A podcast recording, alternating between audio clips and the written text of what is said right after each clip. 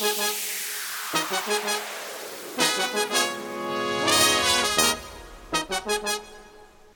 you. Moin Moin und herzlich willkommen zur neuen Ausgabe HSVW Podcast. Wie immer mit dabei ich, Jonathan und ich, Henry. Herzlich willkommen. Eine Woche krankheitsbedingte bzw. urlaubsbedingte Pause liegt hinter uns. In diesem Fall war Jonathan, glaube ich, leider ein bisschen angeschlagen. Dazu kam, dass ich in äh, Paris weilte die letzte Woche. Deswegen mussten wir letzte Woche leider ausfallen lassen. Und ja, aber diesmal sind wir dafür dabei mit vier Spielen, auf die wir zurückblicken und drei Spiele, auf die wir hinausblicken. Ja, dabei würde ich das davor eigentlich lieber streichen und einfach nur noch über den Sieg gegen Union reden. Aber ähm, ja, wir haben echt ein sehr, sehr volles Programm. Es ist viel passiert und wir haben viel, viel nachzuholen. Ganz, ganz viel.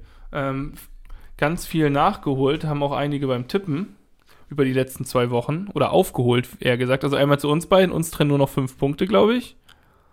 Hm, das wird langsam richtig knapp zwischen Nachdem du mich ja schon abgeschrieben hattest vor drei Spieltagen oder so, bin ich da bin ich back wie englische Rücken und deswegen geht da so einiges ab jetzt. Ei, ei, ei. ja, man sieht, du bist auf jeden Fall aktuell auf dem Laufenden, so wie Joggerschweiß. Mhm. Ähm, okay, ich höre jetzt auch mit auf. Äh, ja, gucken wir vorletzte Woche. Äh, die Tipps, da die zweite Bundesliga wurde von Diego 40 gewonnen mit 17 Punkten und die erste Bundesliga von Roy Mackay mit 19 Punkten.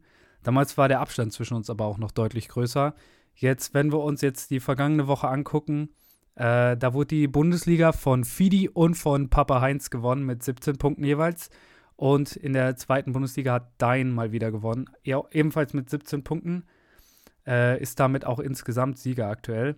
Und ähm, ja, uns beide trennen nur noch fünf Punkte. Das heißt, der Vorsprung von mir, der schmilzt langsam so dahin. Wieder Vorsprung von Bremen auf die äh, Abstiegsplätze, hätte ich gehofft zu sagen, hätten sie jetzt nicht mal wieder ein Korn, ein Korn gefunden gegen Union Berlin. Aber wenn wir noch mal in der Woche davor bleiben, äh, der HSV, äh, der HSV sag ich schon, Werder Bremen ähm, hey. hat auswärts gespielt in Dortmund und im Signal Iduna Park ist eigentlich für Bremen immer ein Spiel, worauf sie sich, glaube ich, freuen. Gefühlt habe ich das Gefühl, Bremen hat da öfter mal eine Überraschung rauskitzeln können. Diesmal war es sehr, sehr knapp auch, also zumindest vom Ergebnis her. Und Bremen hat nur mit 0 zu 1 verloren und hat natürlich wieder ein mehr oder weniger Ex-Bremer gehabt, der gegen sie getroffen hat, wie du ja sagst, was jedes Spiel passiert.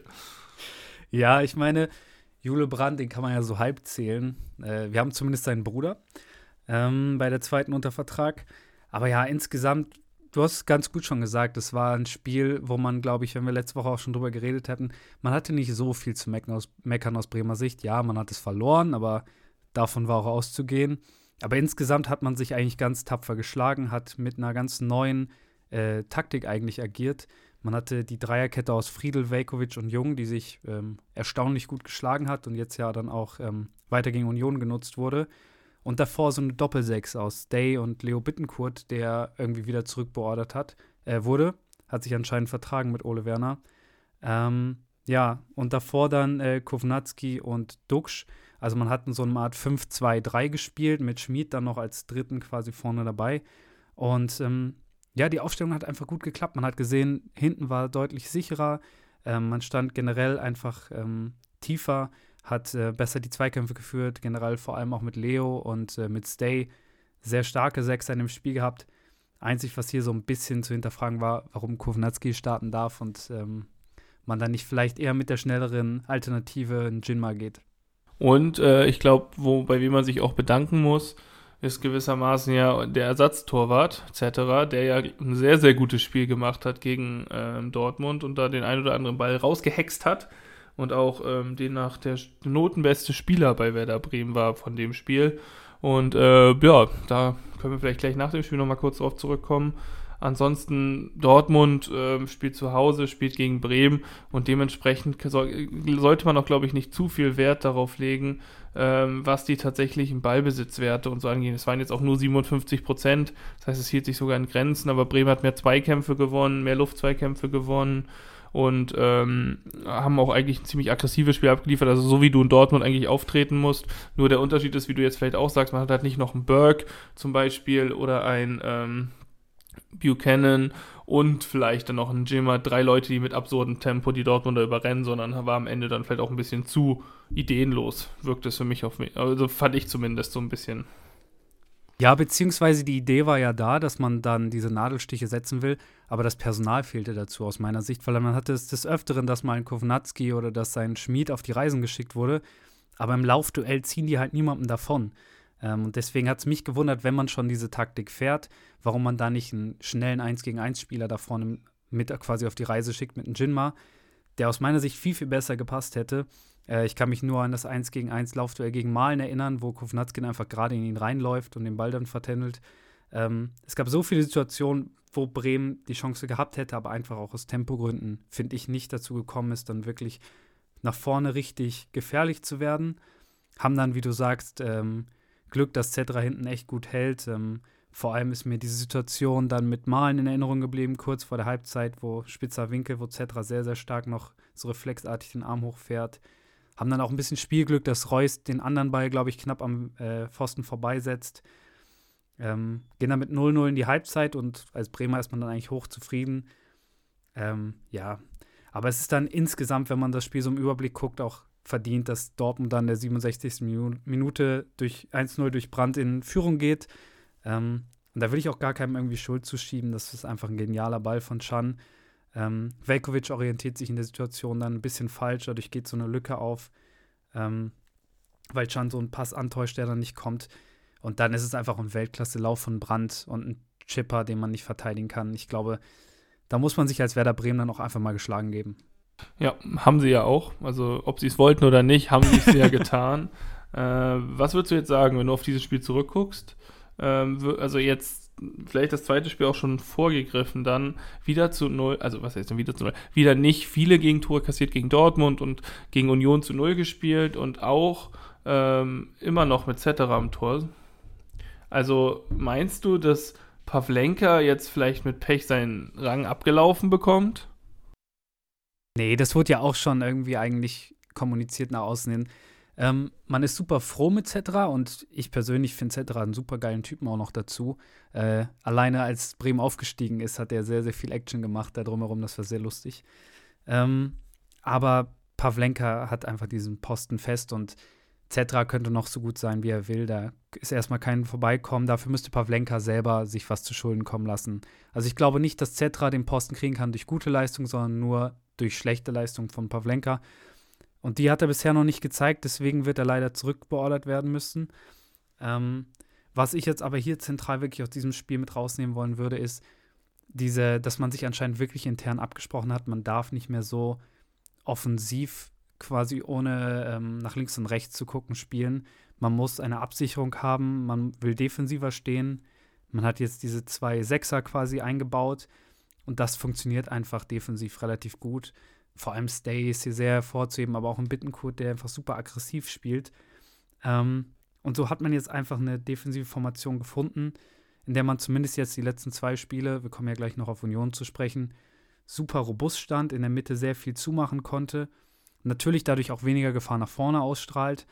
Aber ich glaube, in der aktuellen Situation ist es erstmal wichtiger, nicht jedes Spiel sich drei Tore zu fangen, als ähm, ja, zu gucken, wie man das hinten dann absichert. Deswegen ähm, fand ich das jetzt sehr gut, dass man zumindest erkennt, dass Ole Werner jetzt hier versucht, auch taktisch Änderungen vorzunehmen, um diesem Trend entgegenzuwirken. Es war ja auch bitter notwendig, weil weiterhin so ins offene Messer zu laufen, also mm, ist ja eigentlich auch gar keine wahrhafte, wahrhaftige Möglichkeit. Äh, wenn wir jetzt auf das Unionsspiel dann zu sprechen kommen, hast es ja gerade schon angerissen, die Defensive war ja wieder die gleiche, also ähm, grundsätzlich vielleicht zur Union, die haben, spielen eine Saison, die wahnsinnig schlecht ist, also jetzt unabhängig vom Bremen-Spiel auch, also in der Champions League, ich glaube, die haben das erste Spiel gewonnen und seitdem, nee, sie haben die ersten zwei Bundesligaspiele, glaube ich, gewonnen und seitdem alle sieben verloren jetzt, in der Champions League alle Spiele verloren, das heißt zehn Niederlagen in Serie ich glaube, das stimmt. Ja, zehn Pflichtspielniederlagen in Folge, das ist wirklich Wahnsinn. Und äh, das ist vor allem, wenn man auf Union letztes Jahr blickt,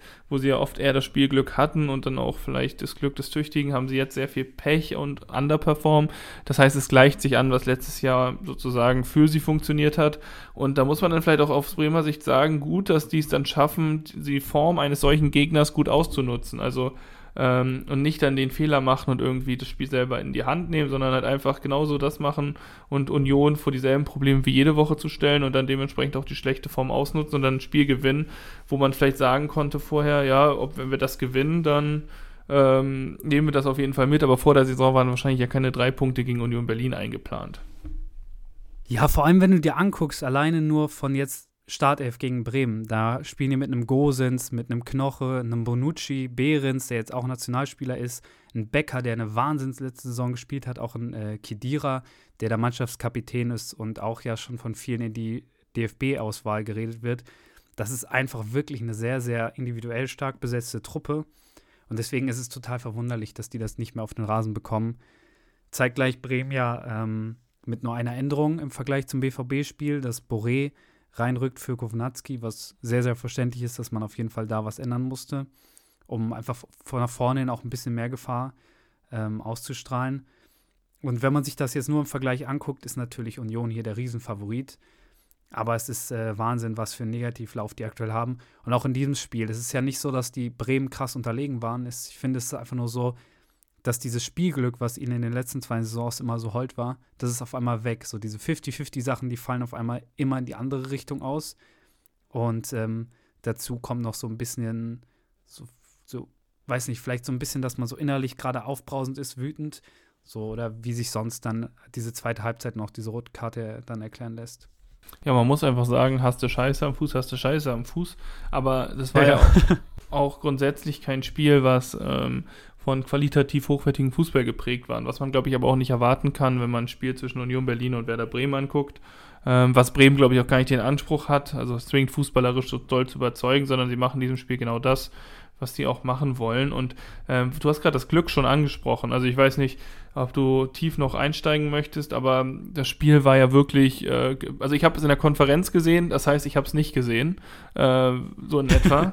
Und äh, das erste, was dann so wirklich meine Aufmerksamkeit bekommen hat, war das Eigentor von Knoche, der den wirklich in bester Stürmermanier ins eigene Tor köpft, den Ball. Wofür sich Boré feiern lässt, also er hat das selber gemacht. mhm. ähm, ja, es ist, wenn man sich das davor anguckt, also ich habe das Spiel, Einzelspiel geguckt, ähm, die erste Minute hat Union äh, so eine Halbchance, weil Becker da einmal gut durchbricht und danach muss man sagen, ist offensiv eigentlich von keiner der beiden Mannschaften richtig irgendwas geboten. Da hast du gar nichts verpasst. Ähm, diese Dreierkette aus Jung, Friedel, Velkovic funktioniert super. Auch die beiden Sechser davor, wieder beide sehr aggressiv. Ähm, Stay auf der Sechs ist wirklich, ähm, zeigt sich als sehr, sehr gewinnbringend. Und dann, äh, ja, ist eigentlich beide komplett, strahlen komplett keine Gefahr aus. Und dann ist es halt dieses Spielglück, was Union halt aktuell überhaupt nicht hat. Bremen eigentlich auch nicht hatte, aber anscheinend äh, überwiegt die Inkompetenz von Union aktuell. Und ähm, ja, Duck flankt dann diesen Freistoß rein. Und dann ist es irgendwie so eine mangelnde Absprache zwischen Torwart und zwischen Knoche. Renault kommt da rausgeeilt. Äh, Knoche köpft an ihm vorbei. Also wirklich wunderschöner Kopfball. und Bre hat mindestens fünf Minuten alle Kollegen glauben lassen, dass es sein Tor war. Aber ähm, ja, ich finde, hier ist eine Halbzeit dann, die keine Tore verdient hat. Aber Bremen spielt einfach stabil, spielt ein, solides Spiel und deswegen finde ich es okay, dass Bremen hier führt, weil ich finde, wenn eine Mannschaft von beiden offensiver war, dann war es auch noch Bremen. Ja, das stimme ich dir zu. Für ein Heimspiel war es auch eine gute, ähm, ganz ein guter Auftritt, ein beherzter Auftritt. Und äh, man merkt, dass die ein bisschen Selbstvertrauen vielleicht auch ziehen konnten aus dem Dortmund-Spiel. Aber wie du auch sagst, also das Spiel war wirklich äh, ich weiß nicht, hatten wir das in der Vorbesprechung schon kurz gesagt, Kickernote 4,5 für das Spiel insgesamt, also nicht geprägt von fußballerischer Feinkost.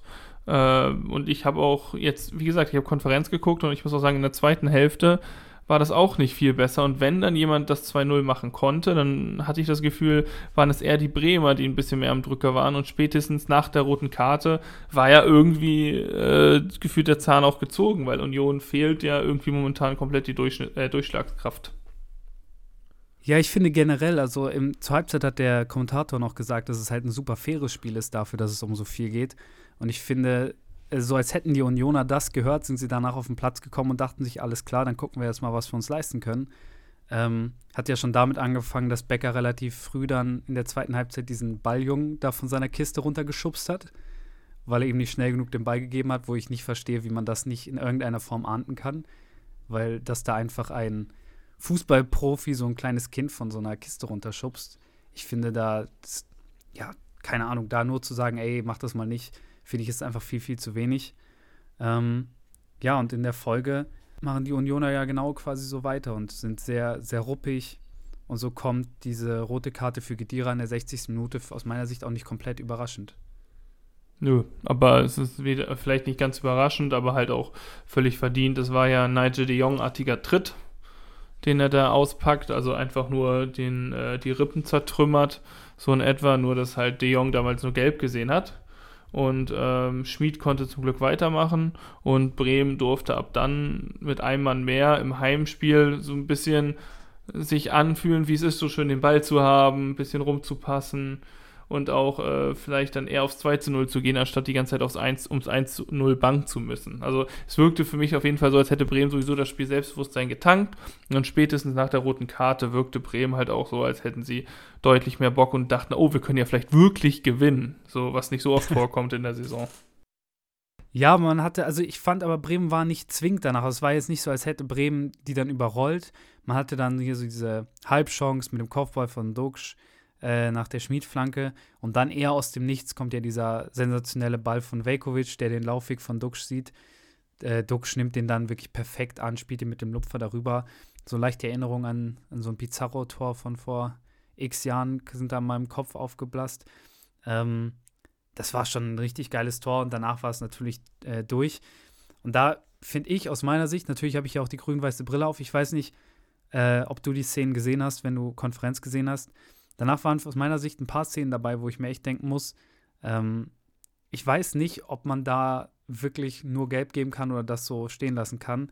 Weil es gibt zum einen dann in der 80. Minute die Szene, wo äh, Diogo Letsch oder Leite, ich bin mir nicht ganz sicher, wer ausgesprochen wird, äh, ich glaube, Boré ist das so übertrieben fies da auf den Fuß kickt.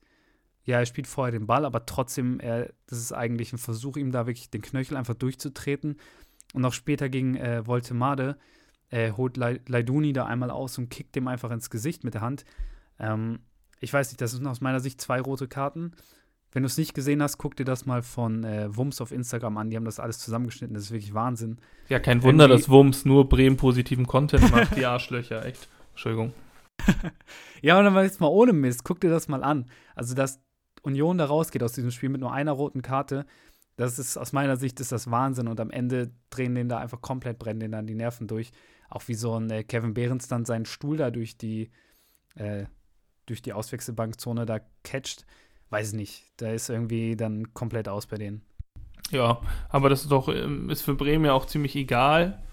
Ähm, Bremen nimmt den Sieg mit und äh, kann dann ja froh sein, dass sie es geschafft haben, einen Gegner, der auch die, die individuelle Qualität eigentlich hat, so zu frustrieren. Also das Glück, dass sie es geschafft haben. Und jetzt bilden, wenn, du, wenn wir uns jetzt die Tabelle mal angucken nach dem Spieltag, äh, hat Bremen ja neun Punkte, steht auf dem zwölften Platz und gegen die unteren vier hat Bremen gegen drei gewonnen. Und jetzt wird nur noch der VfL Bochum. Das heißt, Bremen bestimmt, wer unten drin steht und wer nicht. Also da muss man sagen, wirklich die Spiele, die Bremen wirklich so gewinnt, das sind auch wirklich die, die dann unten drin stecken. Aber das heißt ja für Bremen, wenn du gegen die immer gewinnst, dann bleibst du vielleicht auch über dem Strich am Ende. Ja, ich meine, als, woran merkst du als Mannschaft, dass wirklich die Kacke am Dampfen ist, wenn du gegen Bremen verlierst? Weil dann gehörst du offiziell zu den Teams, die richtig in der Krise stecken. Aber ich meine, es ist ja auch eine Qualität, sich genau in solchen Spielen, in denen quasi die Lupe drauf ist, dann bestehen zu können. Ähm, ich finde, insgesamt gewinnt hier Bremen absolut verdient. Äh, defensiv super stabil. Vorne natürlich ausbaufähig in der Chancenquantität. Am Ende haben wir hier 4 zu 2 Torschüsse für Bremen. Man muss halt einfach sagen, äh, man hat jetzt hier auch gegen einfach eine Mannschaft gespielt, die super verunsichert ist, die offensiv wirklich gar nichts ähm, hinbekommt aktuell. Es war natürlich dankbar, hat für Bremen jetzt sehr gut, um sich selber wieder aufzubauen. Man hat mit einem Schmied gespielt, der echt sehr, sehr gut drauf war, sehr quirlig, kaum zu halten. Hat auch die beste Zweikampfquote aller Bremer. Ähm, sehr gut gefallen. Also man war aggressiv.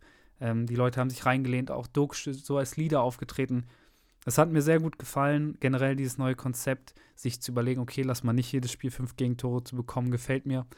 Ähm, Ja, und jetzt mal gucken, wie es dann aussieht, wenn man jetzt mit VfL Wolfsburg nächste Woche dann einen Gegner hat, der jetzt nicht in den Extremen ist, also nicht wie Union aktuell sehr schlecht performt oder wie Dortmund aktuell sehr gut, sondern gegen eine aktuell wahrscheinlich eher durchschnittliche Bundesligamannschaft dann antritt damit. Ja, da bin ich auch sehr gespannt. Ähm, hast du noch irgendwas zu sagen zu den beiden Spielen oder bist du ready, den äh, Fluss zu wechseln? Äh, als allerletztes vielleicht noch, äh, was man hier kurz zumindest erwähnen könnte. Felix Agu hat nach exakt einem Jahr sein Comeback gegeben. Ähm, hat da nochmal für fünf Minuten oder so auf der rechten Verteidigerposition mitgemischt. Hat es auch voll okay gemacht. Äh, das hat mich persönlich einfach sehr, sehr gefreut, dass der wieder da ist. Ähm, ich bin gespannt, ob der tatsächlich vielleicht noch ein bisschen Spielzeit bekommt. Ähm, dann in den zukünftigen Partien. Ich meine, an Weiser vorbeizukommen ist schwierig. Aber generell, dass Bremen da jetzt wieder Alternativen hat, ist einfach super. Und ähm, jetzt bleibt einfach zu hoffen, dass nach und nach die Verletztenliste immer ein bisschen weniger wird. Äh, das ist beim HSV momentan leider nicht der Fall. Also eine kürzer werdende Verletztenliste. Äh, womit wir auch den Sprung schaffen können rüber zum HSV. Und zwar hat der HSV am vergangenen Samstag um 13 Uhr, ist richtig, ne? Ne, 13.30 Uhr. Ja, müsste 13.30 Uhr. Äh, genau, den äh, die Spielvereinigung Kräuter Fürth samt Edelfan Thomas empfangen, wobei das weiß ich nicht. Ich weiß, ähm, ich weiß auch nicht, ob er da war, ich glaube auch nicht. Nee, also ob er da war oder nicht. Auf jeden Fall hat der HSV das Spiel gewonnen und hat es völlig souverän und, äh, na gut, souverän schon im, in, der, im, im, in der Endkonstanz, aber halt auch äh, gut mit 2 zu 0 gewonnen und damit zu Hause die nächsten drei Punkte eingesammelt und mal wieder gezeigt, dass die Heimspiele nicht das Problem sind, die der HSV momentan hat. Ja, das Problem, was der HSV eher hat, ist, dass ähm, sie beginnen äh, mit Reis und Van der Bremt. Die sind dann aber gefühlt nach fünf Minuten beide schon wieder draußen und das jetzt nicht nur für ein Spiel, sondern langfristiger. Ähm, vor allem, ich glaube, bei Reis ist es schlimmer, ne? Was hat er sich an der Schulter gemacht? Hat er sich die irgendwie gebrochen oder was? Nee, er hatte passiert? die ja vorher schon ähm, geschädigt, einige Spiele oder einige Wochen lang, war damit ja schon mal ausgefallen. Jetzt hat er sich die wieder ausgekugelt, das heißt, irgendwas ist da passiert. Er wurde jetzt heute operiert und wurde auch wohl erfolgreich operiert. Aber ähm, ja, also ist jetzt hoffentlich noch ein Weg der Besserung, aber fällt halt diese, dieses Jahr, kommt er nicht mehr zum Einsatz. Ja, gute Besserung auf jeden Fall äh, von unserer Seite dann an dieser Stelle.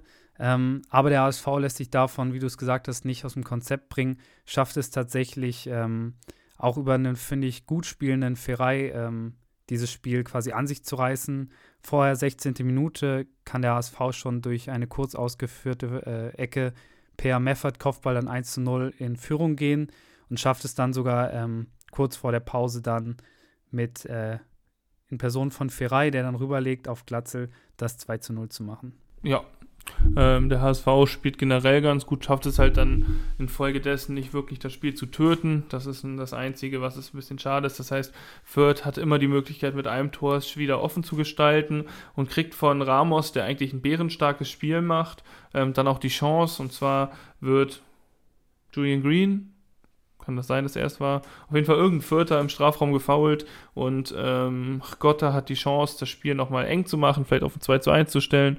Das heißt, nochmal äh, neue Spannung reinzubringen. Aber Daniel Heuer Fernandes kann das machen, was er leider momentan nicht so oft macht. Und zwar ähm, Elfmeter halten und hält diesen und hält, dabei bleibt es beim 2 zu 0. Und ähm, ich hatte das Gefühl, damit war es dann auch mehr oder weniger gelaufen. Der SV hat versucht dann zu verwalten und hat halt ähm, insgesamt das Spiel aber auch hochverdient gewonnen. Und mal zu null ist auch nicht schlecht. Und das zeigt halt die Heimstärke, die sie haben. Ich glaube, das beste Heimteam der Liga. Ich glaube, alle zehn Spiele gewonnen und seit über einem Jahr nicht mehr mit einer Niederlage zu Hause. Also äh, Relegation mal ausgenommen, das zählt ja nicht mit rein in die Ligaspiele. Aber jetzt in der Liga selber seit zehn, äh, seit zehn Jahren, seit zehn Spielen nicht mehr, nicht mehr verloren. Und äh, das, das sagt äh, schon einiges und bildet eigentlich eine gute Grundlage. Ja, auf jeden Fall. Das war jetzt vor allem zum vierten Mal auch in Folge zu Null zu Hause gespielt. Also defensiv ist diese Mannschaft zu Hause echt ähm, robust, obwohl halt Spieler jetzt auch fehlen, wie Schonlau schon länger oder ein Reis jetzt wieder fehlt. Ähm, ähm, der fünfte Sieg in Folge zu Hause. Ich glaube, davor war es irgendwie ein Unschieden. Ähm, und es war Srebreni, den Ramos da getroffen hat. Ist jetzt nur ähm, kleines Detail.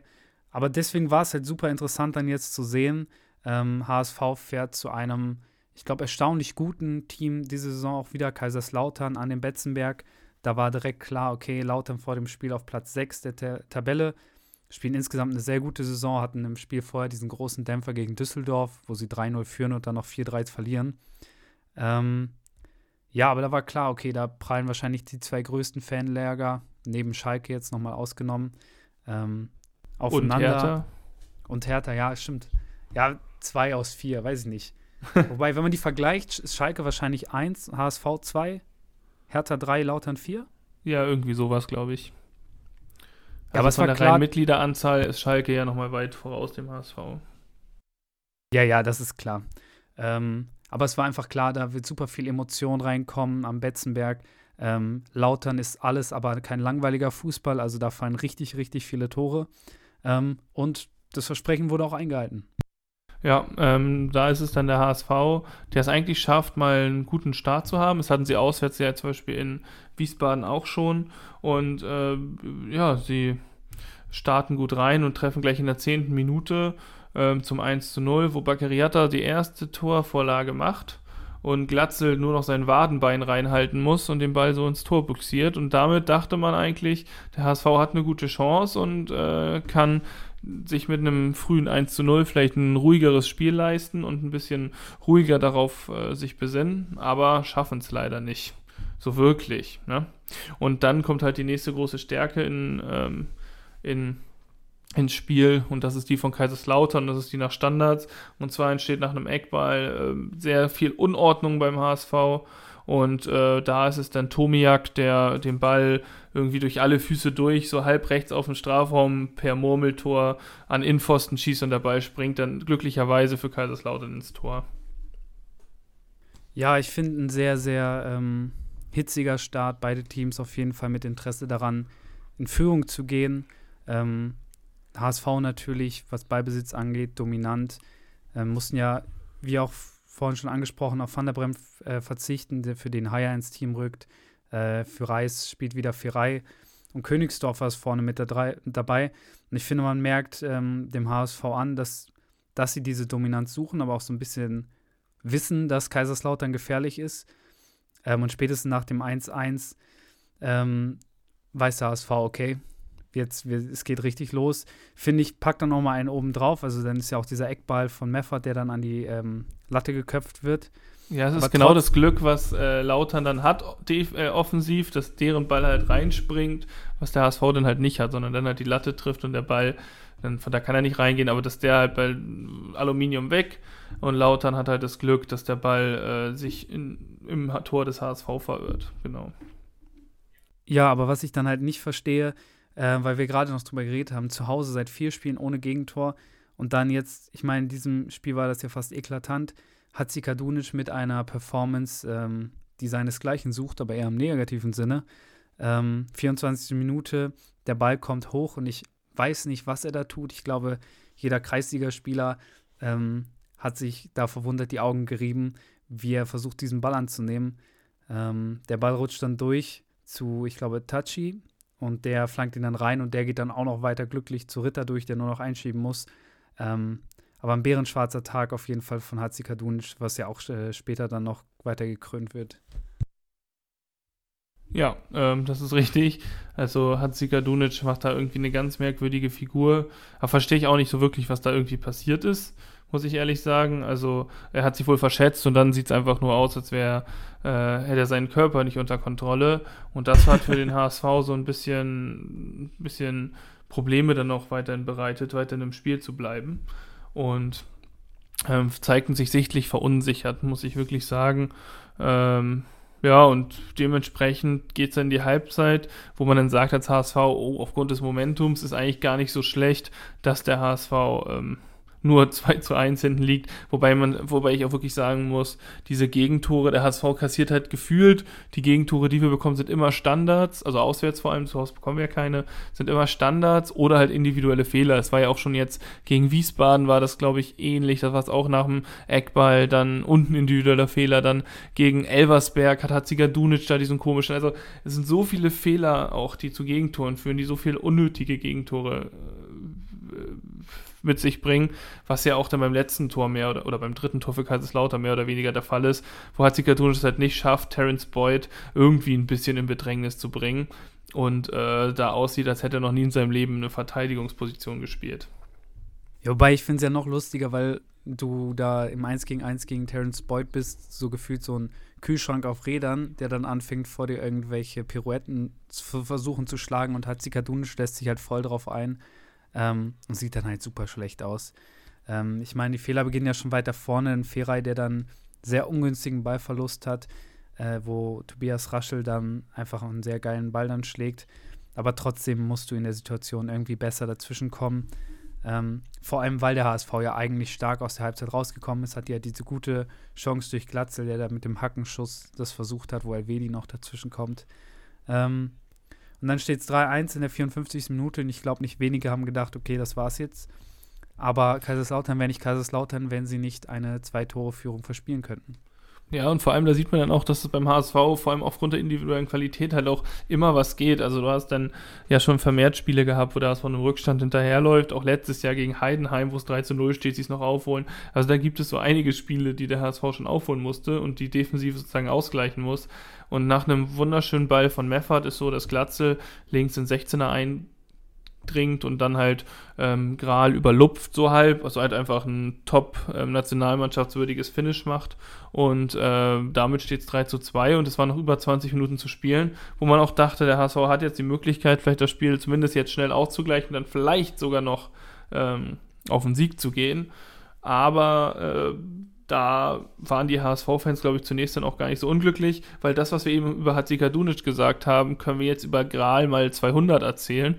Und zwar schlägt Miro Muheim eine mehr oder weniger kontrollierte Flanke von links in den Strafraum und Gral spielt plötzlich nicht mehr Torwart, greift am Ball vorbei, fliegt irgendwie komisch durch den 16er und der Ball springt einfach ins Tor und Muheim hat dafür ein Traumtor aus 52 Metern gemacht. Ja, wer ist Harry Kane, ne? Ähm, ja, klar. Der HSV hat hier super viel Glück, dass das so durchgeht. Ähm, Kaiserslautern revanchiert sich so ein bisschen dafür und sagt so, ey, wenn ihr solche Fehler macht, können wir die erst recht machen.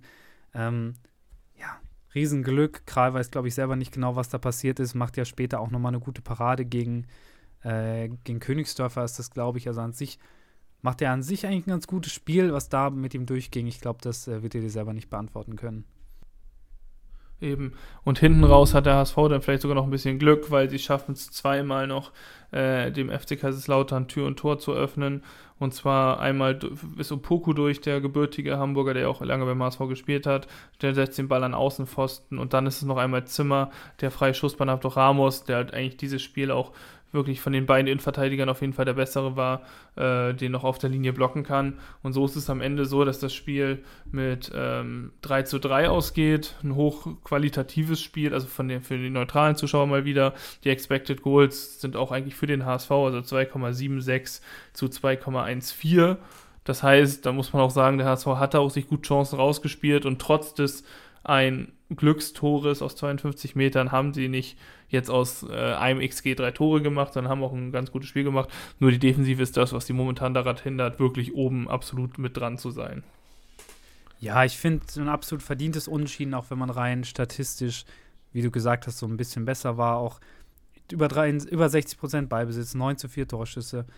Aber alleine, wenn man sich den Spielverlauf anguckt, kann der ASV glücklich sein, so wie das Ganze dann ausgegangen ist. Und man muss einfach gucken, dass man diese defensive Leistung, die man ja zu Hause immer gut hinbekommt, dass man das irgendwie auch mit quasi in den Auswärtsbus reinkriegt, weil irgendwie scheinen vor allem Hatzikadunic und Ramos ab und zu dann irgendwie die Pferde im Kopf durchzugehen, äh, sobald sie aus auswärtigem Rasen stehen. Ähm, wenn man das unter Kontrolle bekommt, ähm, sollte das aber in Zukunft eigentlich deutlich besser aussehen. HSV ist ja immer noch Dritter mit 21 Punkten, davor Pauli mit zwei Punkten mehr und Düsseldorf punktgleich. Ähm, das heißt, da ist auf jeden Fall noch alles drin. Und das Spiel gegen, äh, gegen Magdeburg wird dann auf jeden Fall ein neuer Richtungszeig, ob der HSV sich nach so einem 3 zu 3 wiederfangen kann.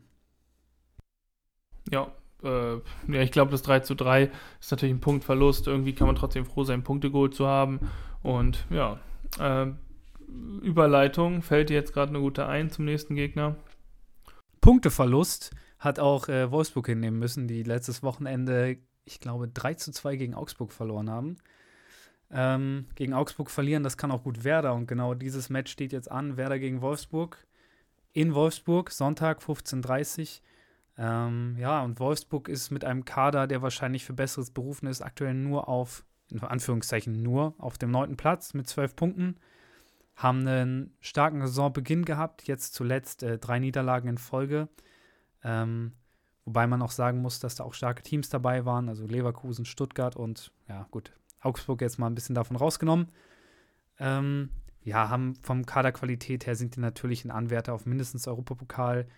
Alleine, wenn man sich da anguckt, in ihrem 4-2-3-1 vorne mit Wind auf der 9, Arnold 6, dann auch dieser Flügel aus Paredes, Wimmer. Das ist eigentlich internationale Klasse. Ähm, und deswegen wird das für Bremen wie die meisten Spiele auf jeden Fall wieder ein Underdog-Spiel. Es wird auch wieder wahrscheinlich ein fußballerisch limitiertes Spiel. Das kann man, glaube ich, in der Bundesliga äh, mit Abstrichen von drei Teams oder vier Teams eigentlich bei jedem Gegner bisher mittlerweile sagen. Aber ähm, Nico Kovac ist ja auch kein sehr fußballbejahender Trainer, sondern ähm, weist ja auch eher auf, sich über eine starke Defensive zu profilieren. Und das ist jetzt, wie du sagst, also es liest sich für Wolfsburg die Form wahnsinnig schlecht. Aus den letzten fünf Bundesligaspielen haben sie vier verloren, aber davon halt auch gegen Wolfsburg, äh, Stuttgart und Leverkusen. Äh, gegen Dortmund, Stuttgart und Leverkusen. Ähm, gegen Frankfurt haben sie noch gewonnen zwischendurch. Das heißt, äh, Bremen hat da jetzt wirklich einen Gegner vor der Brust, der ja nochmal schwierig ist und der auch ein, nochmal ein anderes Selbstverständnis hat, als Union Berlin es gerade hat. Ähm, aber das ist vielleicht auch besser für Bremen, weil Bremen vor allem auswärts dann auch weniger zu verlieren hat und äh, Wolfsburg unter Druck steht jetzt mit dem Sieg, wenn sie oben dranbleiben wollen würden, ähm, wieder angreifen müssen mit einem Sieg und gerade zu Hause also ähm, ich rechne da Bremen gar nicht so schlechte Chancen aus. Man muss aber auch immer darauf hoffen, dass Wolfsburg auch ähm, vielleicht nicht den besten Tag hat, weil zum Beispiel haben sie ja mit Wind einen wahnsinnig starken Neuner, der diese Saison auch, wenn man jetzt mal, man hatte Gyrassi und Kane so als Überflieger, aber Wind spielt auch eine verdammt starke Bundesliga-Saison. Ja, ja, das wird total wichtig sein, sich da total äh, darauf zu konzentrieren, den irgendwie kalt zu stellen. Vielleicht so ein bisschen wie gegen Dortmund, als man Füllkrug eigentlich auch das ganze Spiel über hat ziemlich ähm, aus dem Spiel nehmen können eigentlich. Natürlich hat das dann ab und zu zur Folge, dass du dann den Spielern um ihn herum den Platz gibst, weil du dich so konzentrierst.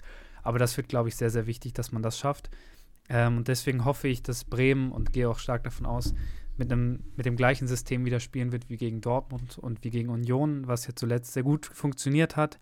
Ähm, im Tor wird man dann, wenn Pavlenka wieder fit ist, wahrscheinlich zurück zum Altbewährten gehen. Ähm, dann davor die Dreierkette, links Jung, Mitte Friedel, rechts Velkovic. Das klappt aktuell erstaunlich gut. Vor allem Jung muss man einfach mal, hier finde ich auch hervorheben, der von uns Bremern immer belächelt wurde auf seiner linken Verteidigerposition, aber jetzt tatsächlich mal seine Stammposition spielt, die er jahrelang gespielt hat, in der Dreierkette linker Innenverteidiger. Und das funktioniert einfach super bisher. Ähm, dann links Deman, der der beste Neuzugang ist, den wir aktuell haben. Rechts ähm, Weiser, davor Doppel-6 Day und Bittenkurt. Ähm, und dann wieder im Sturm Dux, Boré und Schmid, der da verkappt noch mit dran hängt. Das heißt, gleiche Aufstellung wie gegen Union und ich hoffe einfach, dass man defensiv sich dann äh, ja, genauso sattelfest zeigen kann wie in den letzten beiden Spielen. Ja, da bin ich mal sehr gespannt, ähm, was Bremen da rauszaubern kann. Es wird auf jeden Fall ein Defensivkampf und ob Zetterer noch im Tor steht oder wieder Pavlenka. Ähm, da Sonntag ist das Spiel ne, um 15.30 Uhr. Da können wir sehr gespannt sein, was das W-Derby, so nenne ich das mal, äh, mit sich bringt. Und wenn wir jetzt einmal den Switch schaffen, aber ich wollte gerade eine eine gute Überleitung machen. Und zwar, weil Wolfsburg und Magdeburg sind ja luftlinientechnisch sehr nah beieinander, aber da ist mir eingefallen, dass der HSV ja ein Privileg hat, was der SV Werder Bremen dank eines grandiosen Spielens gegen äh, Köln nicht mehr hat. Und sie dürfen auch im DFB-Pokal ran und empfangen da morgen die langsam wieder, nee, spielen in bei den langsam wieder erstarkten Arminen in Bielefeld. Und ja, englische Woche für den HSV. Ja, ich meine, Bielefeld zuletzt 4-0 gegen Ingolstadt gewonnen. Äh, eine Torschützen Klos, der da immer noch auf der neuen rumhüpft. Spielen äh, Liga intern, habe ich mal nachgeguckt, auch immer mit einem 4-2-3-1. Ähm, genau wie Wolfsburg. Äh, aber befinden sich halt nur im Mittelfeld der dritten Liga. Also es ist jetzt nicht so, dass da irgendeine Übermannschaft kommt. Ähm, und ja, Aber glaube, die, letzten, die letzten vier Spiele haben sie gewonnen. Ja, auf jeden Fall. Die sind in einem absoluten Positivtrend, das muss man festhalten. Trotzdem sind sie halt immer noch nur im Mittelfeld der Liga. Ähm, das heißt, HSV geht hier natürlich als Riesenfavorit rein. Klar, ist eklig, ist ein Auswärtsspiel. Bremen hat schon gezeigt, dass Auswärtsspiele bei Underdogs nicht zwingend gewonnen werden müssen. Generell Auswärtsspiele gewinnen, das äh, mag Bremen ja aktuell nicht so gerne. Ähm, aber trotzdem, ich gehe davon aus, dass der HSV hier sehr, sehr dominant auftreten wird. Ja, ähm, mal gucken. Also ich glaube auch, dass HSV dominant auftreten wird. Auch letztes Jahr, als Bielefeld noch in der zweiten Bundesliga spielte, hatte der HSV ja äh, deutlich deutliche Vorteile und hat auch das Spiel verdient gewonnen. So und hat damit so ein bisschen den Negativsprudel eingeleitet ähm, für die Arminen am Anfang der Saison. Und ja, mal sehen, was uns da erwartet. Ähm, aus HSV-Sicht kann ich eigentlich auch gar nicht so viel zufügen. Du hast gerade schon alles gesagt. Ähm, ich schätze mal, die ganze Schonlau-Situation ist auch weiterhin sehr verzwickt. Also irgendwie scheint die Wade da nicht wirklich gut und das ist ein bisschen besorgniserregend, weil mit seinen 29 sind solche Verletzungen ja auch ein bisschen haftender. Ähm, ansonsten Van der Bremt weiterhin verletzt, Reis verletzt, Suhon verletzt. Also ansonsten kann der HSV eigentlich aus den Vollen schöpfen und mal gucken, was Walter da macht. Ob er es schafft, ähm, dann diesen Auswärtsflug, äh, Fluch gewissermaßen ein bisschen zu bekämpfen oder nicht. Ähm, was ist mit äh, Dompe? Ich hatte nur gesehen, gegen äh, Lautern war er, glaube ich, nicht im Kader. War der auch verletzt oder gesperrt oder wie war das?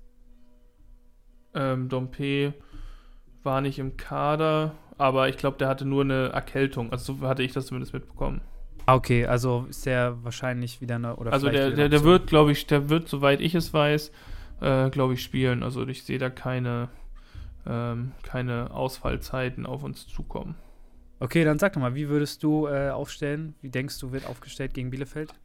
Also der HSV hat ja einen Pokaltorwart dieses Jahr und spielt deswegen mit Matteo Raab im Tor. Und äh, hinten rechts wird Moritz Heyer verteidigen oder es zumindest versuchen. Ähm, in der Innenverteidigung spielen, glaube ich, Hatzika Dunic und Ramos. Wobei ich mir vielleicht auch mal wieder einen Ambrosius jetzt wünschen würde, das als kleine Abwechslung. Aber ich glaube nicht, dass Walter halt das aufreißen möchte. Links spielt Traumtorschütze Miro Muheim. Äh, auf der 6 wird Jonas Meffert spielen. Auf der 8 stellt es sich wieder fast von selber auf. Ähm, glaube ich, dass Benisch und Feray da die äh, die Fäden ziehen werden. Und ich glaube vorne, äh, wobei ich mir auch wieder vorstellen könnte, wieder dieses 4-2-4, was wir jetzt schon länger nicht mehr hatten, gegen einen wirklich schwächeren Gegner. Aber ähm, ich denke, dass der HSV weiter im 4-3-3 spielt. Und dann glaube ich, dass diesmal dann wieder Dompe in die Startaufstellung rückt, Glatzel und Jatta rechts. Ja, klingt sehr gut. Ähm, sehr gut möchte der HSV dann auch kommendes Wochenende performen. Samstag 2030 erneut Topspiel. Geht's gegen Magdeburg. Ähm, heute quasi mit so einem Doppelausblick. Ähm, deswegen kommt die Folge auch schon jetzt Montagabend, weil Pokal halt jetzt Dienstag ist, damit wir das auch noch abgedeckt haben. Ja, und Magdeburg ist für HSV, ähm, wenn wir uns vergangene Saison angucken, immer ein sehr, sehr unangenehmer Gegner gewesen. Immer sehr gefährlich, mit sehr viel Geschwindigkeit. Vor allem Moritz Heyer ist da, glaube ich, nicht in guter Erinnerung. Äh, ja, aber Magdeburg aktuell auch in einer sehr schwachen Phase hatten gut angefangen, aber jetzt seit sieben Spielen ohne Sieg und zuletzt auch 2-1 gegen Eversberg verloren. Da müsste man sich doch eigentlich denken, wenn nicht jetzt, wann dann? Ja, 2-1 Niederlagen gegen Elversberg kennt der HSV ja nun mal leider auch. Ähm, ab, aber auswärts und nicht zu Hause. Ähm, ja, es, es, ist jetzt schwer was zu sagen, weil die spielen ja auch noch im Pokal jetzt gegen Holstein Kiel und befinden sich dann auch in so einer Art Trainingslager und reisen gar nicht mehr in den Süden. Ähm, der Trainer, also Christian Tietz, HSV-Vergangenheit, ultra viele Spieler, die auch HSV-Vergangenheit haben. Ähm, also generell ein vertrautes Gesicht oft und halt viele Schwierigkeiten, die im HSV bereitet werden. Aber halt ein Team, was auch in der Formkrise steckt und der HSV spielt zu Hause, ist da traditionell ja eigentlich stark. Also ich gehe eigentlich davon aus, dass der HSV da gute Möglichkeiten hat, den Gegner auch zu spielen und da auch Sachen machen kann. Natürlich muss man aufpassen, dass gerade ein äh, Jason Seker und ein Barisch Artig oder ein Tatsuya Ito oder jetzt vielleicht neuerdings auch ein Xavier Amechi äh, alle da spielen und alle Möglichkeiten haben, aber der HSV muss da auch den Anspruch haben, vor allem zu Hause dann das Spiel zu gewinnen. Ja, dem kann ich nur beipflichten und ich glaube, ähm, jetzt schon eine Mannschaftsaufstellung zu machen, wäre so ein bisschen, ja, das wäre schon sehr viel Zukunftssagerei. Ich glaube nicht, dass der HSV dann, ähm, oder groß anders aufstellt im Vergleich jetzt zum Bielefeld-Spiel oder würdest du da noch irgendwelche Änderungen vornehmen wollen? Ja, halt Heuer Fernandes im Tor statt Matteo Raab, aber ansonsten ist halt auch davon abhängig, ob vielleicht ein Schonlau wieder fit ist oder was auch immer. Aber ich gehe ja erstmal nicht davon aus, dass sich die beiden Spiele großartig unterscheiden werden. Alles klar, ja. Dann ähm, war das heute mal wieder eine längere Folge HSVW. Gab es ja länger nicht Im mehr. Vergleich zu den letzten Wochen auf jeden Fall, ja, genau, wie du auch sagst. Ja, aber ähm, jetzt kommt auf jeden Fall eine sehr fußballintensive Woche auf uns zu. Beziehungsweise für uns Bremer ist eigentlich alles wie immer, aber zumindest für die, die es geschafft haben, ein Viert- oder Fünftligateam rauszubuhlen, für die jetzt ein längeres Woche, eine längere Woche. Und, Wir haben ein ähm, Drittligateam rausgebuhlt. Ah, immerhin. Ja, ja Rot-Weiß Essen ist Drittliga. Also ich glaube, Bremen war es einfach zu einfach. Nein. Aber ja, ähm, fußballintensives Wochenende, äh, fußballintensive Woche, äh, egal wo ihr wohnt, ich glaube, irgendeine Art von Feiertag gibt es überall, in, außer in Berlin, außer sonst könnt ihr mich jetzt gerne korrigieren. Ähm, nämlich den Reformationstag, da haben wir jetzt frei, morgen am Dienstag in Norddeutschland. In Süddeutschland steht mit Allerheiligen Quatschfeiertag an. Also haben wir da alle ei- einiges vor der Brust und ein schönes DFB-Pokalwochenende und äh, wir müssen noch tippen. Ähm, aber wir tippen nur, sollen wir DFB-Pokal aus Spaß auch tippen? Oder nur Nö, die Das Liga? können wir ja Punkte, das können wir Punkte technisch ja nicht abbilden. Wir können das gleich einmal sagen, was wir als Ergebnis schätzen, aber es zählt nicht als Tipp. Okay, also dann erst DFB-Pokal vorweg. Da tippe ich dann auf ein geschmeidiges ähm, 3 zu 1 für Bielefeld. Weil das ist ja punktetechnisch nicht relevant. ja, das ist doch gut. Ähm, ich glaube, da, dass der HSV da mit 3 zu 1 gewinnt. Das heißt, ich drehe es einfach. So ist auch gut. Ähm, ja, und jetzt schalte ich wieder meinen Superbrain ein. Ich darf diese 5-Punkte-Führung nicht aus der Hand geben.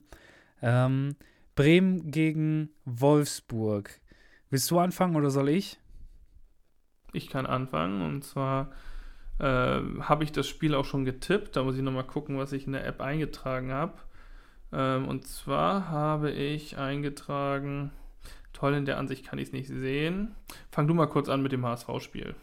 Ja, dann fange ich mal an mit dem HSV.